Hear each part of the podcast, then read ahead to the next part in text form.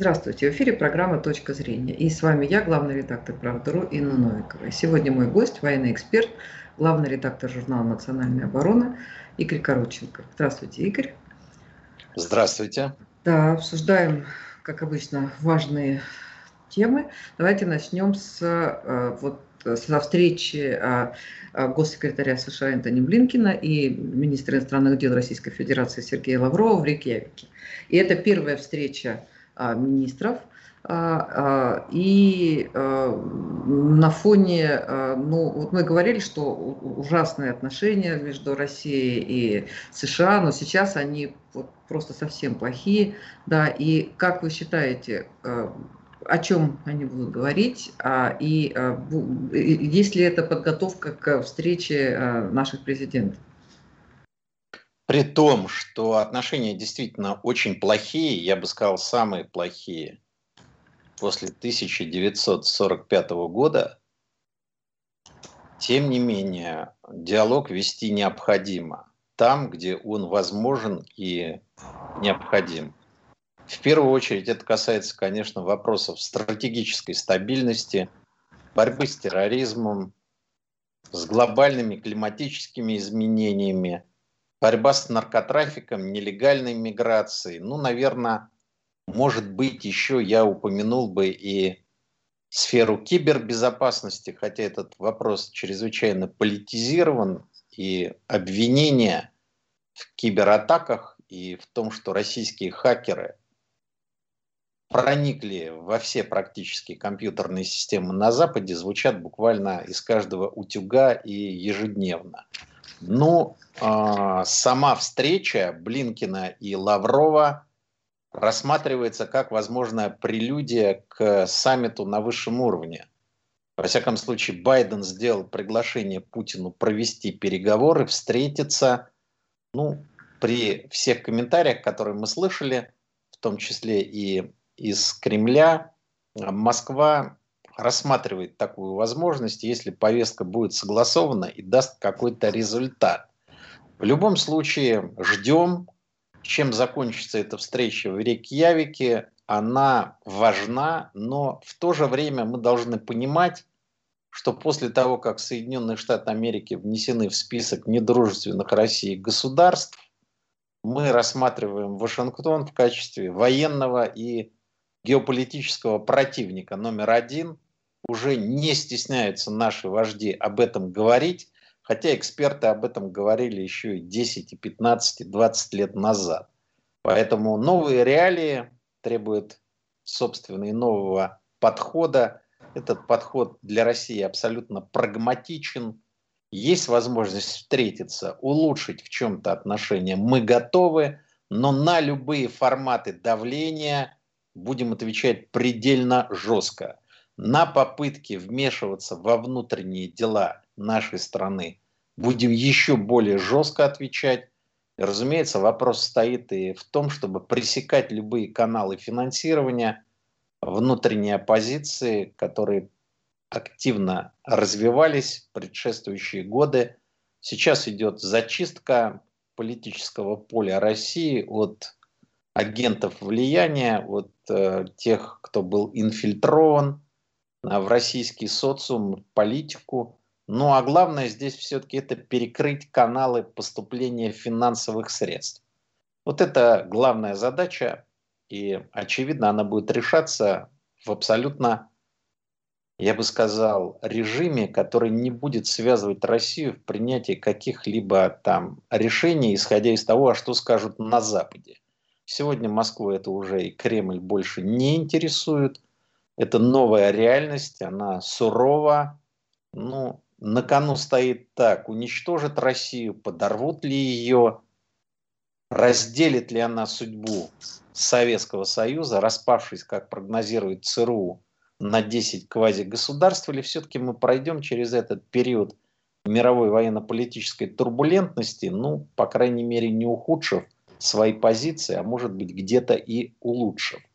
Вот так обстоят сегодня дела.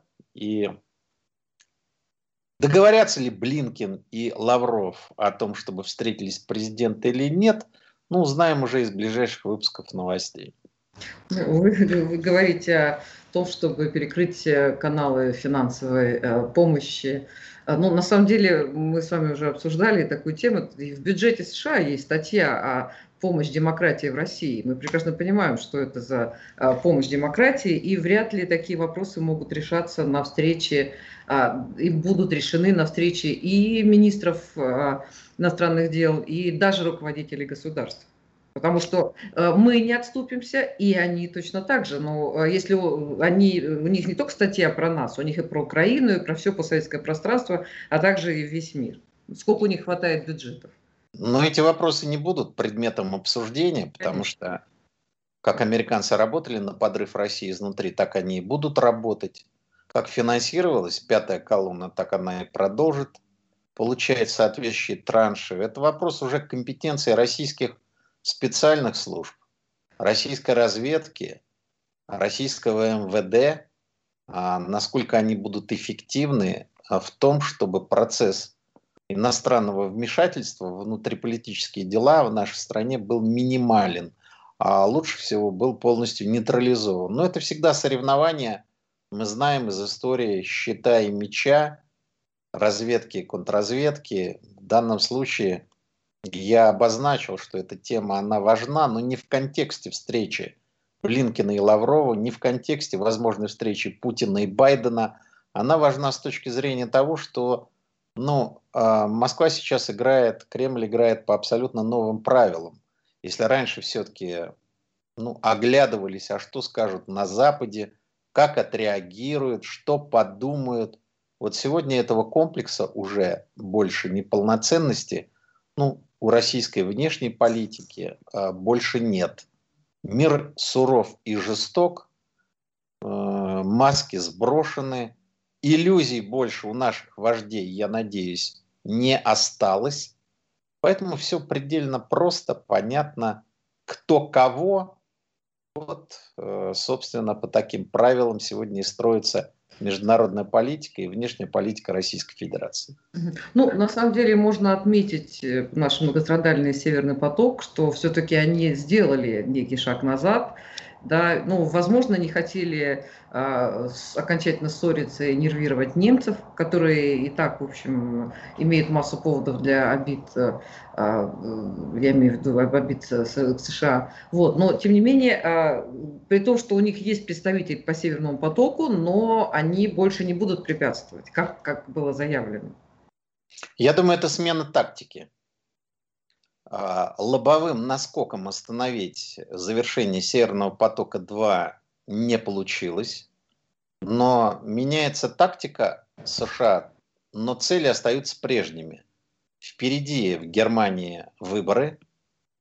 В результате этих выборов очень серьезное политическое присутствие а, могут получить зеленые, немецкие, а немецкие зеленые, они категорически настроены против Северного потока-2. Возможно, зеленые получат пост министра иностранных дел. Во всяком случае, если они войдут в коалиционное правительство с ХДС, ХСС, то в данном варианте есть все возможности для США задействовать уже этих людей. А многие из них, возможно, некоторые, а может быть и многие – это прямая американская агентура влияния, либо, может быть, просто агенты ЦРУ а, закамуфлированные. Они, американцы, постараются подорвать уже Северный поток-2 вот э, с позиций своего влияния э, и прихода к власти тех людей, которые лояльны США и враждебны России, части касающейся Северного потока-2. Поэтому я бы не советовал расслабляться да, возможно, достроим, но будет ли он завершен, этот проект сертифицирован, а как будут обстоять дела с квотированием прокачиваемых мощностей, все это чрезвычайно важные вопросы, и я думаю, что, может быть, уже в сентябре мы увидим абсолютно новую конфигурацию, когда Германия из партнера и союзника в данном проекте может превратиться в его противника. В данном случае не стоит расслабляться по поводу того, что США отказались от своих программных целей. Не отказались. будут по-прежнему пытаться уничтожить, либо сорвать этот проект. Просто методы и средства будут иными. Игорь, как вы думаете по поводу договора об открытом небе? Будет ли обсуждаться Нет, этот договор мертв. Вашингтон вышел из него еще раньше. Ну, а нам оставаться в нем абсолютно бессмысленно. Мы теперь не сможем совершать. Это как бы ради доверия между странами. Да, слушайте, знаете, ради доверия, пусть они это доверие свернут в трубочку и в одно место себе поместят. Это уже проходили, а помним Рейгана с его «доверяй, но проверяй», как охмуряли и обдуривали Горбачева, второй раз такой трюк не пройдет. Все уже ученые, слава богу. А получилось что? Американцы вышли из этого договора. Это означает, что они в нем не участвуют. И таким образом российские самолеты – а, на которых находится соответствующая аппаратура воздушной разведки и инспекционные группы, уже не смогут российские совершать полеты над территорией США и получать соответствующую информацию. Ну, давайте говорить, это был а, формат э, ведения легальной воздушной разведки. Но она же была обоюдная. Она была обоюдная, но теперь мы летать над территорией США не сможем, а натовские страны, союзники США, если бы мы оставались в этом договоре, могли бы проводить инспекционные полеты над российской территорией. И, разумеется, все полученные им данные тоже отправлялись бы в Пентагон. В этих условиях э, Россия выходит из этого договора абсолютно оправданно. Это адекватный и единственный реальный вариант реагирования на э, события. Вопрос заключается как мы будем теперь компенсировать утрату возможностей Э, проведения инспекционных полетов с точки зрения получения необходимой информации по вооруженным силам стран-членов НАТО и военной активности в этих странах. Будем компенсировать перенацеливанием сил средств какими-то методами космической разведки. Соответственно, российская спутниковая разведывательная группировка будет э, сориентирована на решение ряд, ряда дополнительных новых задач и функций – Кроме того, у нас есть система наземной электронной разведки. Она также будет э, переориентирована. Поэтому национальные технические средства контроля, которыми располагает Россия, они по-прежнему позволят нам получать необходимый объем информации по странам НАТО, включая и Соединенные Штаты Америки. А, кстати, тут вы Рейгана вспомнили. А, вы читали информацию о том, что советница Рейгана, причем уже такая девушка вполне в годах, а, попросила, обратилась к Путину и попросила российское гражданство. И она разочарована в американском режиме. Не прошло и скольки там лет, там, не прошло и 40 лет практически. Да, долго думала, и вот наконец решила. Но мы понимаем, что это такой, знаете, дипломатический и политический курьез, массово они вот уезжать к нам не хотят.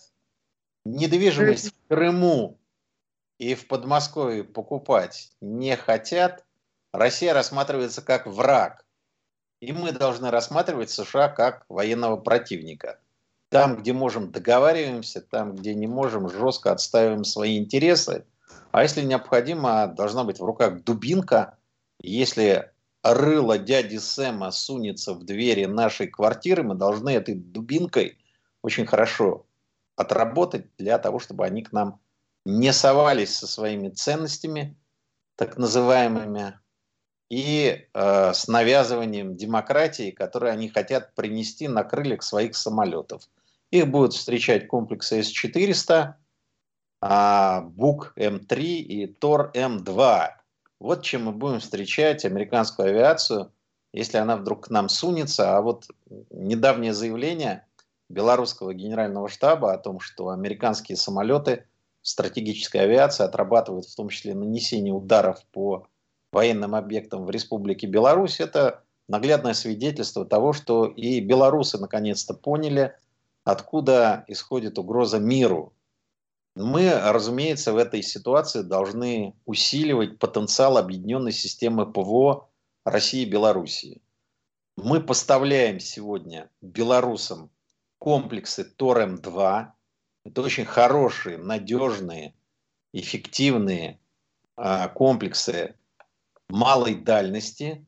в зоне своей ответственности работают как роботы-автоматы, уничтожая абсолютно любые атакующие цели а, с вероятностью, которая приближается к 100%. Вот, собственно, как и будем работать. Кстати, Торем-2, первый дивизион, а, будет направлен на защиту воздушного пространства над белорусской АЭС, обеспечивая ее безопасность. Если надо, и дальше будем продолжать поставки комплексов Торем-2 а, в нашу родную нам Беларусь.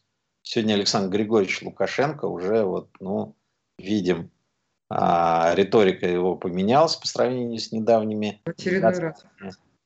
Ну вот сама жизнь толкает нас в объятия друг к другу. Ой. Поэтому будем усиливать. Ой, Игорь, его, он, ну, он я не то, я то объятия, то обратно бежит. Я понимаю, конечно, что вы имеете в виду. Уже Это, столько раз обещал. Конъюнктура, но знаете, все-таки, когда белорусский генштаб вдруг заявляет, что угрозу он видит от полетов американской стратегической авиации, которая намерена атаковать Беларусь, но мы понимаем, что такие заявления просто так не делаются. Ну, Поэтому надо укреплять наш совместный труд. Ну, посмотрим. Еще так тема тут всплыла, да, э, вот тоже на этой неделе э, президент Чехии Милош Земан, ну, на самом деле он много говорит очень разумных вещей, но, видимо, у него все-таки, к сожалению, недостаточно власти. Э, он страшно удивился, что мы вписали Чехию в в число да, недружественных государств, обиделся и сказал, что что же вы, мы же вам никак не враги, но при этом он извинился за бомбардировки Югославии в 1999 году и сказал, что а, этим он снял с себя большой груз со своей души, который вот он нес все эти, опять же, там сколько там получается, 30 лет. Вот. А, я даже, ну, мне, мне казалось, что если вот извинения, то за этим следуют некие, там, не знаю, компенсации, то есть какие-то действия. А просто так президент страны, даже маленькой, извинился, и ему стало легко на душе. Я даже не знаю, как вот это все оценивать, как это комментировать.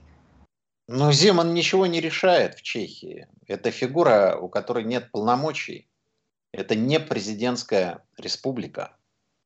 И в этом плане это заявление, да, политического деятеля, но его вес в чешской политической системе, он достаточно незначителен. В этом плане какие-то его разумные слова, это не более чем слова политика, который не имеет реальных рычагов власти, а это такая фигура, типа как английской королевы, ну, стоит во главе государства. Ну, она лишнего не скажет английская королева. Ну, это понятно, но тем не менее, знаете, президент Израиля, а президент э, Чехии, Президент Германии. Президент Армении. Ну, это такие во многом декоративные фигуры, которые не обладают соответствующим а, потенциалом с точки зрения влияния на события, а тем более не определяют политику, в том числе и внешнюю политику своих государств. Ну, таково их конституционное устройство. И в данном случае те добрые слова, которые Земан говорит, ну, это не более чем добрые слова. Курс Чехии сегодня, к сожалению, враждебен России. Это удивительно, конечно. Мы же спасали Прагу от разрушений, и уличные бои велись просто вот пехотой советской, без применения тяжелой артиллерии, авиации, потому что все хотели сохранить Конев, Конев хотел сохранить Конечно. ценой жи, да, жизнями солдат. А, и гибли во имя спасения Праги, Чехословакии тогдашней. Но видите, прошло вот несколько десятилетий, и страна, и население, оно, к сожалению, либо забыло, либо не хочет вспоминать. В подавляющем большинстве своем, очевидно, те заслуги, которые имели наши солдаты в освобождении и спасении этой страны. Игорь, на самом деле, ну, вы говорите, забыли или не хотят вспоминать. Э, ну, выросло поколение, которое не учили, не знают. У нас проблема, что наши учебники, наши учебники а, изучили то ли две с половиной тысячи учебников по истории, выяснилось, что в подавляющем большинстве не, там не рассказано про подвиг Брестской крепости, про оборону Севастополя, там про значимые события Второй мировой Великой Отечественной войны. У нас в России что говорить про э, республики, что говорить про, про Чехию? Это знаю, поколение, что... поэтому и забыли. Наше Министерство образования, оно во многом не справляется с поставленными задачами. Вот этот пресловутый ЕГЭ, натаскивание на заучивание механическое, отсутствие развития школьников как личностей. Три предмета, которые надо учить, да. Мы не воспитываем в школе гражданина и патриота, мы воспитываем ну, некоего работника, который должен встроиться дальше в какой-то контур и работать на прибавочную стоимость тех компаний, где будет востребован их труд. Это абсолютно неоправданная система, я считаю. Надо брать лучшие из советской системы образования. Ну, может... сейчас, кстати, родители, вот, э, извините, я перебиваю, я буквально сегодня прочла, что там какой-то там какая-то организация родителей прямо выступили с серьезной инициативой о том, чтобы все-таки отменить ЕГЭ и вернуться к нормальным экзаменам, которые, э, ну, все-таки дают человеку некое представление о мире, более широкое, нежели есть сейчас. Ну, а это вопрос... Насколько это исполнимо, насколько это реально сейчас? На самом деле в нашей стране при наличии политической воли абсолютно исполнимо все включая борьбу с коррупцией, а не имитацию этой борьбы. Понимаете? И в этом плане я еще раз говорю, что у нас жесткая вертикаль власти. И любые решения можно быстро и эффективно притворить в жизнь. Вопрос в исполнителях. Вопрос в том, есть ли политическая воля или ее нет. Вот это главные, в принципе, проблемы, с которыми мы сталкиваемся – а так реформу школы надо переходить на прежние проверенные стандарты. Да. Вы знаете, может быть, ввести специальный курс в рамках уроков истории, отдельный учебник сделать, Великая Отечественная война Советского Союза. Игорь, помните, были уроки мужества в Советском Союзе, были уроки мужества. Вы, да. Вот, да, поэтому даже придумывать ничего не надо, все это было. Тем не ну, менее, говорят, в учебниках там недостаточно. А что, никто не контролировал этот процесс? Да, учебники какие, там тысячи вопрос. учебников. Э, что хотите, то пишите. Куча авторов пишут все, что хотят. Игорь, бог с ними, эта тема огромная, уже времени много. Я хотела спросить вас по поводу, а, ну, мы много с вами посвятили времени, да, обсуждению того, что происходит вот вокруг Нагорного Карабаха, об отношениях между а, Арменией и Азербайджаном. Ну и вот э, эта война 44-дневная прошла, вроде бы, с одной стороны, как-то что-то выстраивается, с другой стороны, все равно а, все постоянно какие-то обострения, постоянно все не, не, сложно. И ну, вот наш президент, вот буквально только вчера он из, из его премьера Армении говорил, с президентом Азербайджана. Ну вот э, я тут такую услышала, ну, может быть, не очень официальную информацию, да, что э, с одной стороны, э, вроде бы обе стороны высказывают России благодарность за наше участие в э, да, и за нашу поддержку, да. Э, а с другой стороны, что э, Армения, ну, ИО премьера чуть ли не хочет выставить нам ультиматум, что либо вы помогаете нам вот, своей, оказываете военную помощь в отношениях с Арменией и Турцией, либо мы выходим из ОДКБ. То есть вот такие какие-то вещи были, но так негромко говорились, но вот сейчас что-то я такое вчера вот прочитала в СМИ. То есть э, вообще возможен ли, ну я понимаю, что нашему президенту, наверное, невозможно выставлять ультиматумы, да, но тем не менее, насколько такая ситуация вот, может быть реальна, как вы считаете? Честно говоря, не знаю, выдвигал ли Пашинян такой ультиматум, либо не выдвигал. Не берусь судить. Но если скажем, такой бы ультиматум был бы выдвинут, это, окончало, это означало бы конец Армении как государства. А сегодня Армения существует лишь благодаря тому, что она опирается на помощь России, на ОДКБ и на то, что фактически Россия является гарантом ее суверенитета и независимости. Без России, без опоры на Москву Армения просто обречена. Это, знаете, как грецкий орех, помещенный в тиски. С одной стороны Азербайджан, с другой стороны Турция. И вот этот вот грецкий орех – это Армения. Раздавят. Просто раздавят. И я не знаю, что будет с Арменией. Поэтому какие-либо ультиматумы выдвигать Москве со стороны абсолютно любого армянского политика, это будет просто самоубийством.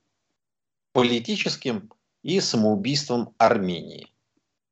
Я не знаю, еще раз повторяю, делал ли Пашинян такие ультиматумы, либо обозначал намерение их делать.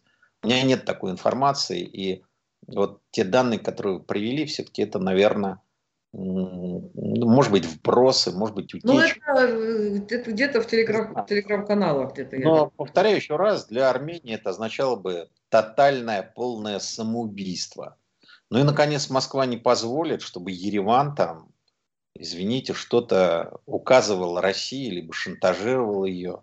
Ну, Разные я весовые... думаю, что не только Ереван, а вообще, наверное. Э, Разные весовые категории. Но ну, что касается... Тоже разные весовые категории с Литвой. При этом они там какие-то э, немыслимые вещи высказывают. Латвия тут э, решила наказать Россию так, что Россия почувствует всю жесткость э, э действий Латвии. Вот это буквально, опять же, свежая новость такая. А мы... Я еще раз говорю, что для Армении отказ от союзничества и опору на Россию будет означать тотальное схлопывание аннигиляция. Ну, хотят, пусть попробуют. Я понимаю, почему возникают эти вопросы. Они возникают в связи с напряженностью а, при делимитации армяно-азербайджанской границы.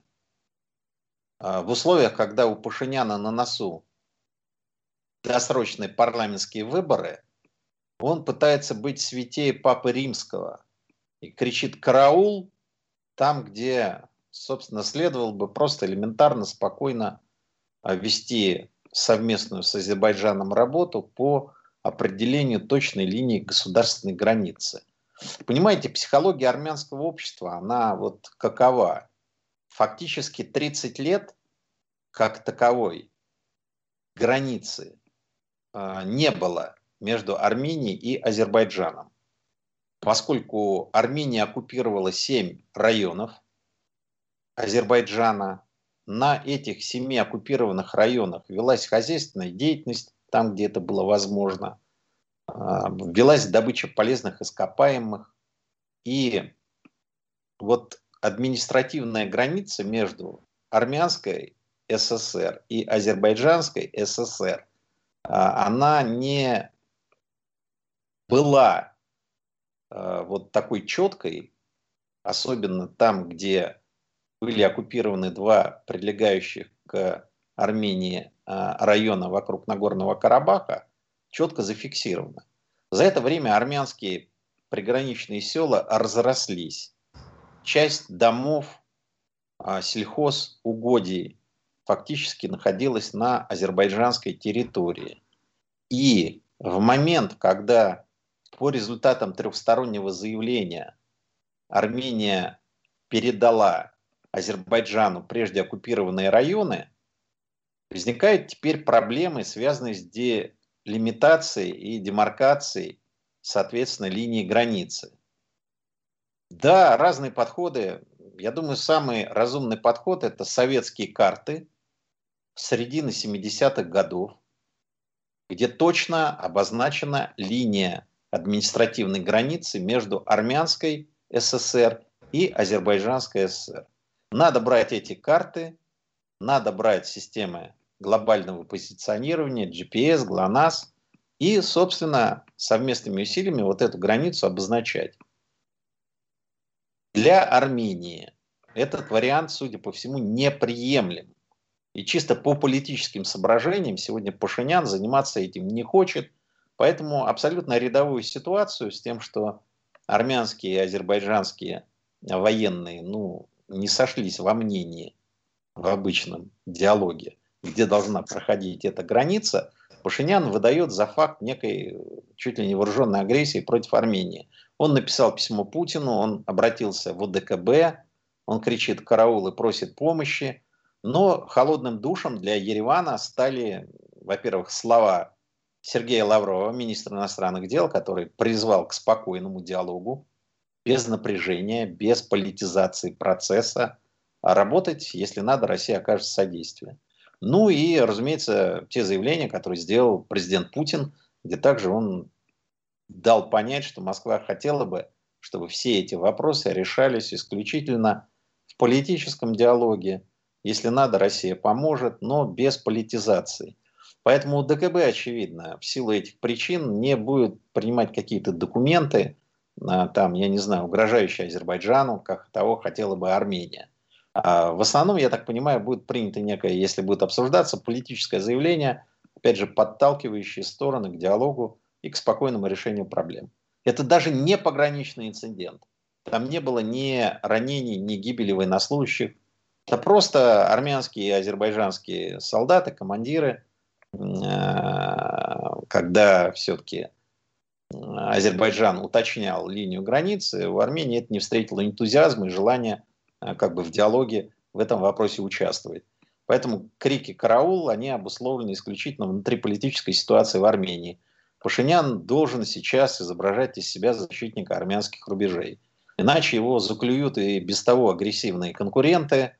Ну, а армянская политическая элита, разумеется, и слышать не желает о э, мирном процессе установления линии государственной границы на основе советских карт э, середины 70-х годов. Поэтому вопрос политизирован абсолютно. Ну, здесь Алиев занимает Ильхам Гидарович очень такую взвешенную, спокойную позицию. И Владимир Владимирович Путин занимает такую взвешенную, спокойную позицию. И очень спокойная, взвешенная позиция у министра иностранных дел России Сергея Лаврова, у министра иностранных дел Азербайджана Эм, также Джейхуна Байрама очень спокойная позиция. Ну а вот Ереван нервничает, кричит, обращается за помощью. И тут же откликнулись внешние игроки. Посмотрите, Макрон вдруг начал активно играть на армянской стороне. Ну, вдруг в кавычках.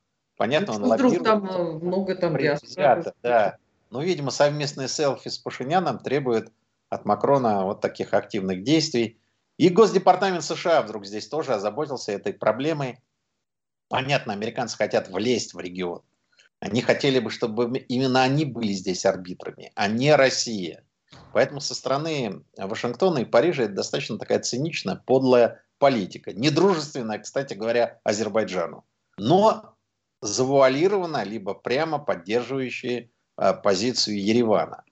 Кстати говоря, обратил бы внимание, что вот через несколько дней в Ереване откроется первый американо армянский форум политологов, который проходит при, как анонсировано официально организаторами, при финансовой и организационной поддержке посольства США в Армении.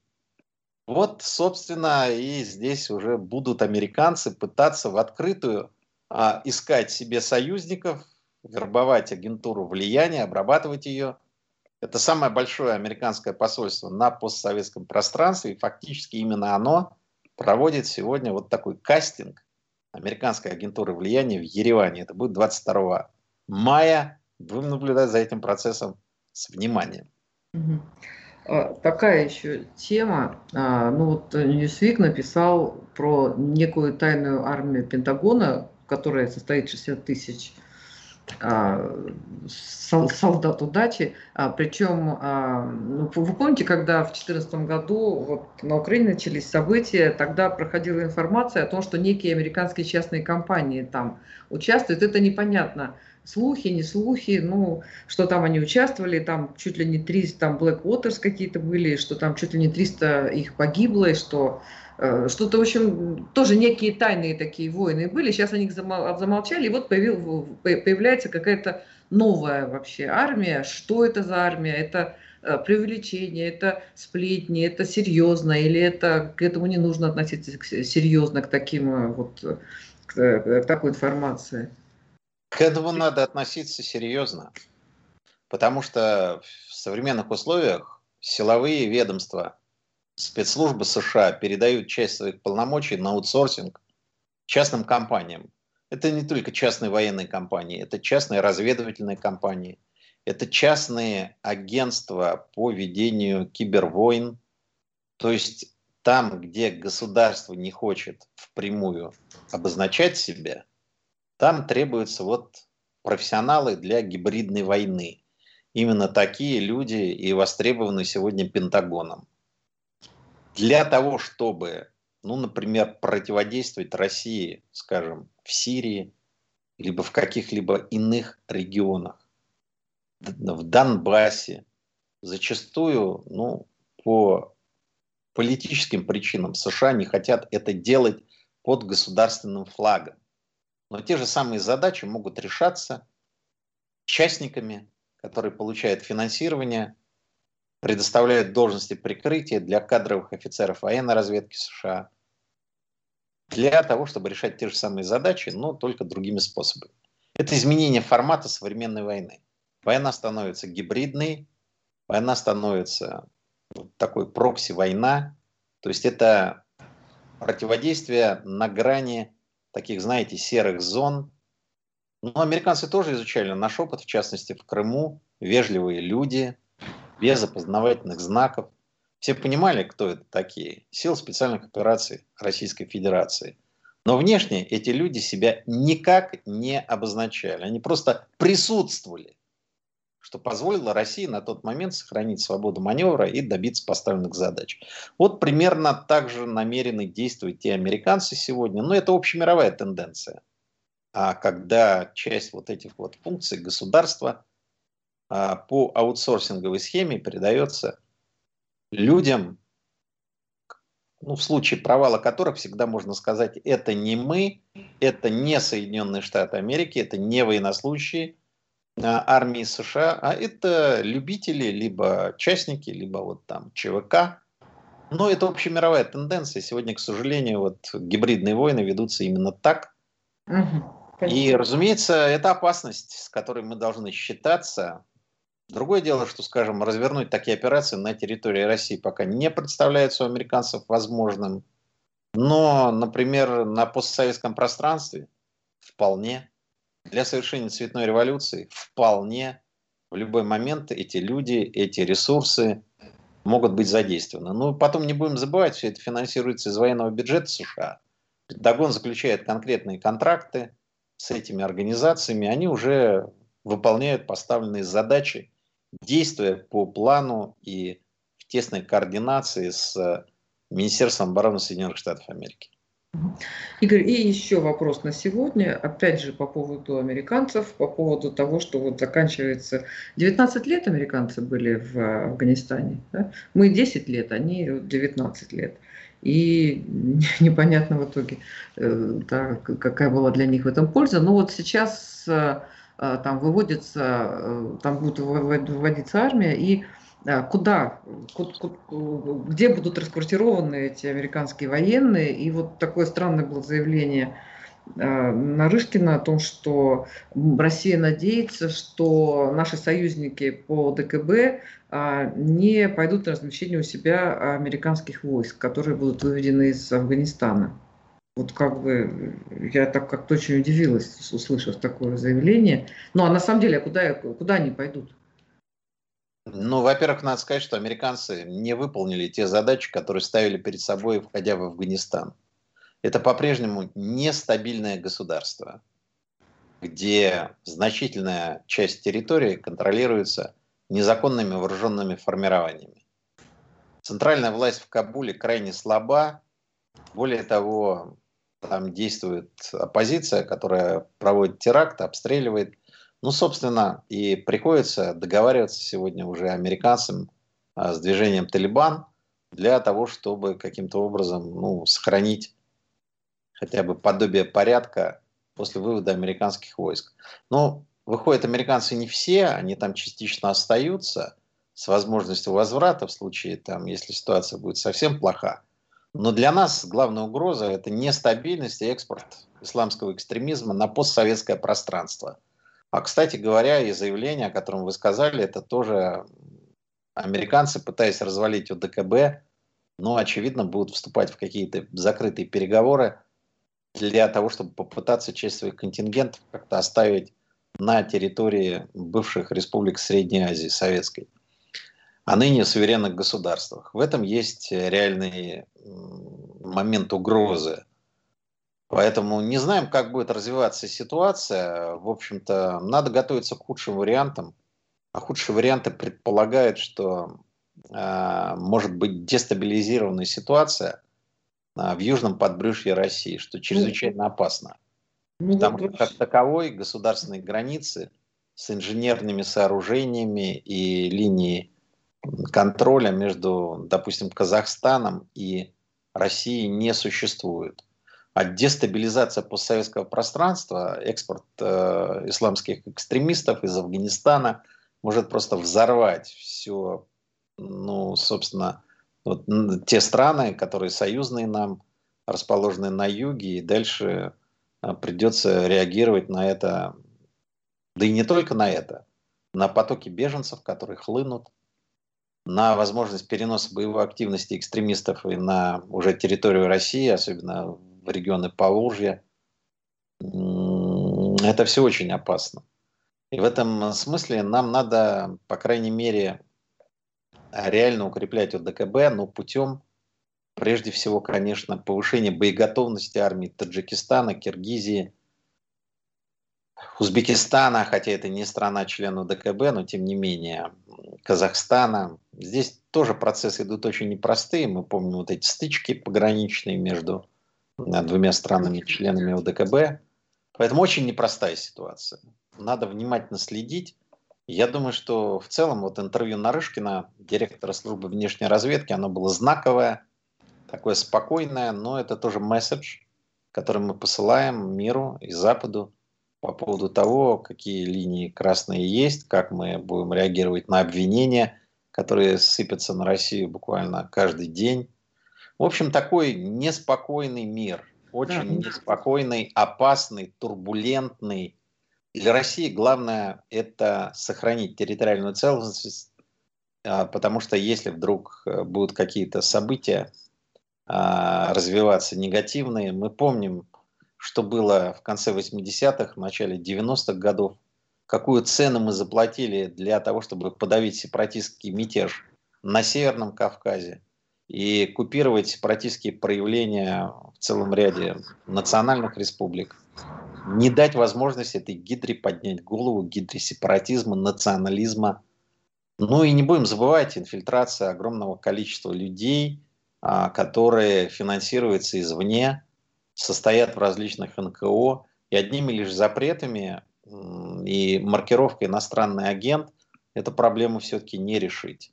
Мы уже с вами говорили, что основа устойчивости государства – это то, что подавляющее большинство населения считает а, существующий э, в государстве режим приемлемым для себя с точки зрения социальной справедливости, защиты ценностей гражданина, семьи, о стабильности государства, возможности достойных условий жизни, учебы, работы. Это все составляющие национальной безопасности. Борьба с коррупцией – это не менее важный вопрос, чем противодействие агрессивным устремлениям НАТО. А может быть для России гораздо и важнее вопрос, чем все военные планы наших западных противников. В общем, масса проблем – мы них говорили и будем говорить, потому что для наших зрителей, для наших слушателей все-таки мы должны говорить честно про те проблемы, которые существуют и внутри страны, и во внешнем мире, понимая, что сохранить единство и территориальную целостность России, это значит обеспечить благополучие поколений наших людей, нашего народа и надежды на справедливое и лучшее будущее для нашей страны. Да. Спасибо большое, Игорь. Спасибо. Это была программа «Точка зрения» и а, наш гость, военный эксперт, главный редактор журнала «Национальная оборона» Игорь Коротченко. Спасибо большое.